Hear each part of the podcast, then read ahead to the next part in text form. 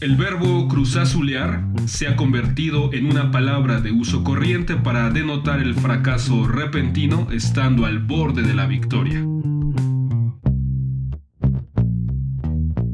La pandemia ha evidenciado la incapacidad ciudadana de autolimitar su consumo y acatar las restricciones sanitarias en beneficio del interés colectivo. Las voces habituales de Jessica Flores Leiva y Paola Vázquez Almanza son las voces que nutren a este nuevo episodio del Complot Nacional.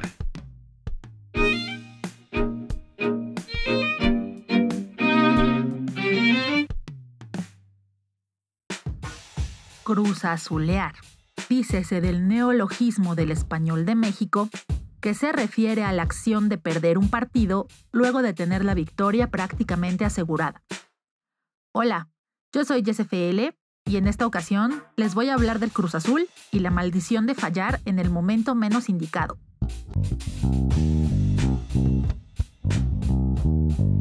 El fútbol mexicano es un escenario variopinto, carente de la seriedad, solemnidad y regularidad de otras ligas alrededor del mundo. Una de las particularidades que lo hace especial es que aquí todo puede pasar. De pronto, un equipo francamente malo, que va justo al descenso gracias a una pésima temporada, puede convertirse en campeón del fútbol nacional. O al revés, un equipo que arrasa durante la temporada, que mantiene un buen paso y que llega a las finales, puede desmoronarse en el último momento, desfondarse y terminar por desaparecer en el terreno de juego el arte de fallar en los mejores momentos. Ese es el caso de Cruz Azul, equipo histórico fundado hace más de 90 años y que poco a poco fue cosechando triunfos y ganando seguidores por su particular estilo de juego, equipo que ascendió al máximo circuito y se colocó entre los equipos grandes haciendo buenas temporadas, con extraordinarios jugadores que llevaron al club a conquistar ocho campeonatos. El último obtenido hace 23 años en aquella final polémica contra León, y desde entonces comenzó la sequía. Año tras año, temporada tras temporada, el equipo se dedicó a fallar en el momento menos indicado. A partir de ahí, el verbo cruzazulear comenzó a tomar fuerza y a ser una constante en el lenguaje futbolero y no tan futbolero.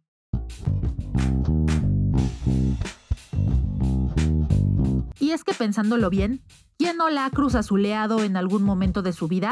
¿Quién no ha estado tan cerca de conseguir algo y en el momento menos indicado se le escapa de las manos? ¿Quién no se ha visto en la penosa situación de fallar, estando a nada de obtener una victoria? Sí, ya sé lo que están pensando. Sé que me van a decir que todos en algún momento, de alguna u otra manera, la cruzazuleamos, pero no tan feo ni tan seguido. Eso es cosa del equipo. En efecto, desde hace 23 años, el Cruz Azul se ha especializado en cruzazulearla, en fallar en el último minuto, en perder de manera increíble y en arruinar los sueños de miles de seguidores que, año tras año, se convierten en la burla nacional. Sin embargo, las recientes noticias hacen que todo comience a tener sentido.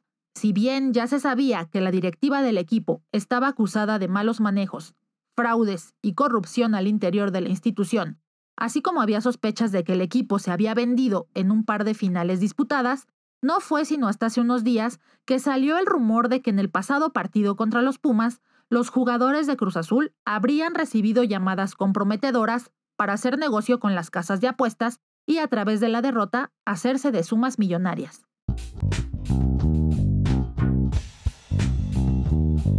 Aclaro que es un rumor porque no se han presentado las pruebas que avalen estos dichos. Sin embargo, proveniendo del fútbol nacional, todo puede pasar, puesto que ahí existen muchos oscuros intereses en el asunto de marcas, patrocinadores y compraventa de jugadores. Dicen las malas lenguas, en el máximo circuito es más rentable perder que ganar. Así es el negocio. Y sin restar mérito a los Pumas, dignos competidores y merecedores de estar en la final del torneo Guardianes 2020, en realidad hay actitudes muy negativas en Cruz Azul, la inconsistencia, irregularidad, falta de garra, de pasión, de amor por la camiseta, la preferencia por el factor monetario que por los colores y la historia del equipo, la falta de compromiso, porque mientras paguen bien no es necesario esforzarse. Y ante todo esto, la más castigada y la que más sufre es siempre la afición. Afición que debe tolerar cada temporada la desilusión, el desánimo, las burlas, la desesperanza y la cada vez más grande pérdida de confianza en la institución. Pero eso no parece importar a los jugadores.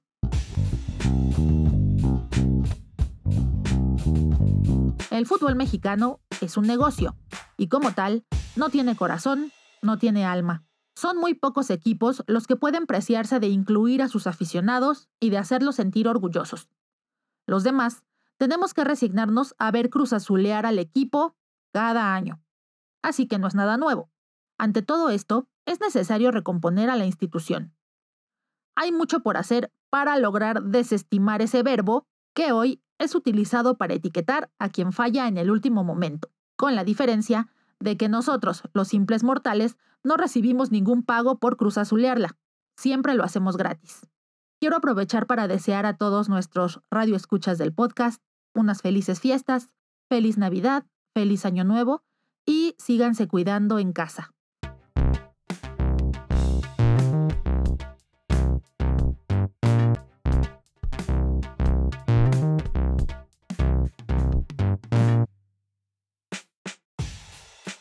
¿Qué tal? Soy Paula Vázquez Almanza y en esta ocasión hablaré sobre el semáforo rojo, la democracia y nuestra libertad.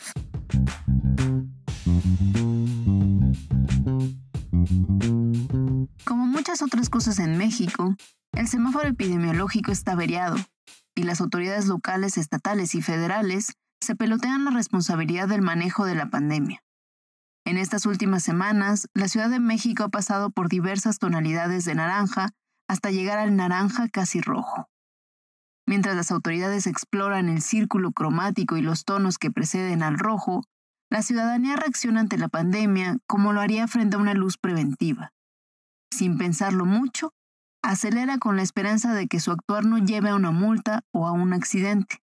En fin, las cosas no pasan de un susto o de una mentada de madre pero según datos oficiales, México ocupa el séptimo lugar a nivel mundial y el tercero de Latinoamérica en muertes por accidentes viales. A pesar de nuestros buenos deseos, acelerar frente a una luz amarilla en lugar de reducir la velocidad sí tiene consecuencias.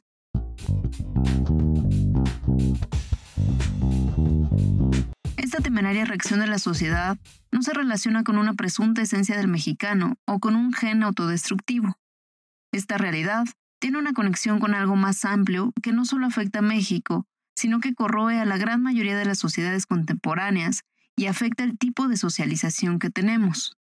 Me refiero a las democracias disminuidas con tintes más neoliberales que liberales.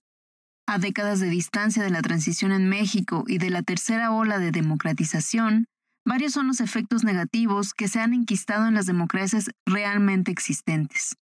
Mencionaré dos que pueden echar luz sobre nuestras reacciones aparentemente irracionales y autodestructivas frente a la pandemia. 1. La libertad que imaginamos y enardeció corazones en los noventas con la caída del totalitarismo soviético y las promesas de modernización, liberalización y democracia, se ha tergiversado y deformado gracias a los imperativos del mercado y las necesidades de la economía mundial, dejándonos con una libertad vivida como egoísmo, como individualismo absoluto. Ya no pensamos en los otros y otras. Se han invisibilizado los hilos de la interdependencia. Bloqueamos lo que no nos interesa, lo distinto. Esta tendencia en el actual contexto nos hace olvidar que si nos descuidamos y enfermamos, seremos una carga, y no solo para el entorno más inmediato, sino también para el gobierno, mermando aún más las arcas públicas. La libertad como individualismo egoísta valida que sigamos nuestros impulsos sin pensarlo demasiado. Nuestros deseos deben satisfacerse siempre y cuando los podamos pagar. Así llegamos a mi segundo punto. En su mayoría, las democracias más que transformarnos en ciudadanos con derechos y obligaciones, nos han convertido en consumidores, clientes y en el mejor de los casos, en electores. El péndulo oscila entre elegir representantes en el gobierno y elegir qué celular comprar.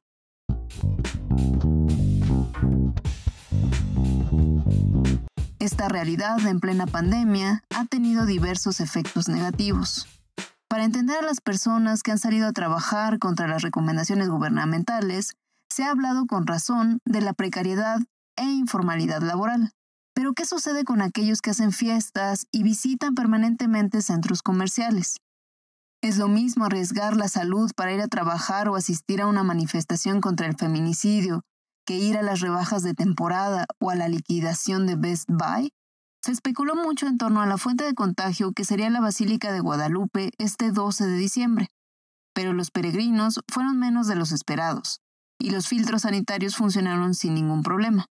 Por el contrario, el fin de semana en el centro histórico de la Ciudad de México fluyeron ininterrumpidamente ríos de personas, de familias completas que realizaron compras navideñas. Los mismos comerciantes denunciaron el incumplimiento de las medidas sanitarias y las restricciones por parte de los clientes. ¿Acaso consumir es lo que da sentido a la vida de los mexicanos y mexicanas?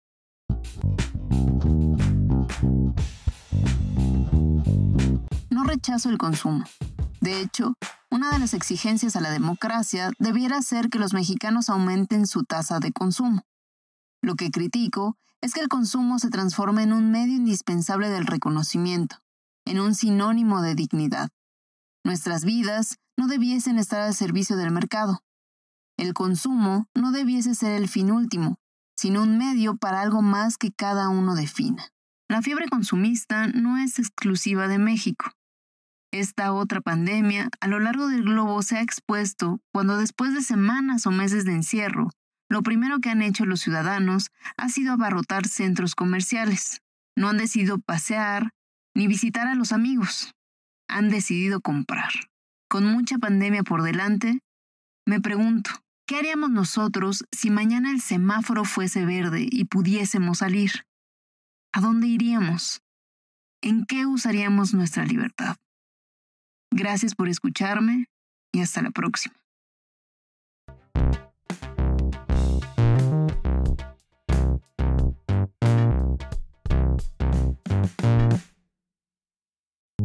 Llegado así al término de este episodio.